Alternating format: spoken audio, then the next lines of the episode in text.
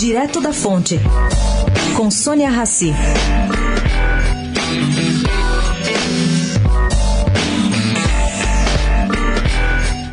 Joaquim Levi, presidente do BNDES, acaba de receber relatório das vendas da carteira do BNDESPAR. O lucro dessas operações, caro ouvinte, resultou nesses dois primeiros meses do ano em nada menos de 2 bilhões de reais de impostos pagos ao Tesouro, referentes à renda.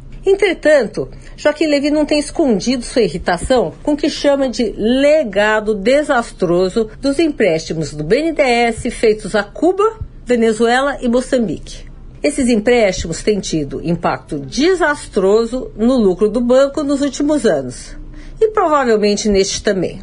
Agora, mesmo assim, no ano passado, o BNDES pagou nada menos que 6 bilhões de reais de impostos ao Tesouro Nacional. Sônia Raci, direto da Fonte, para a Rádio Eldorado.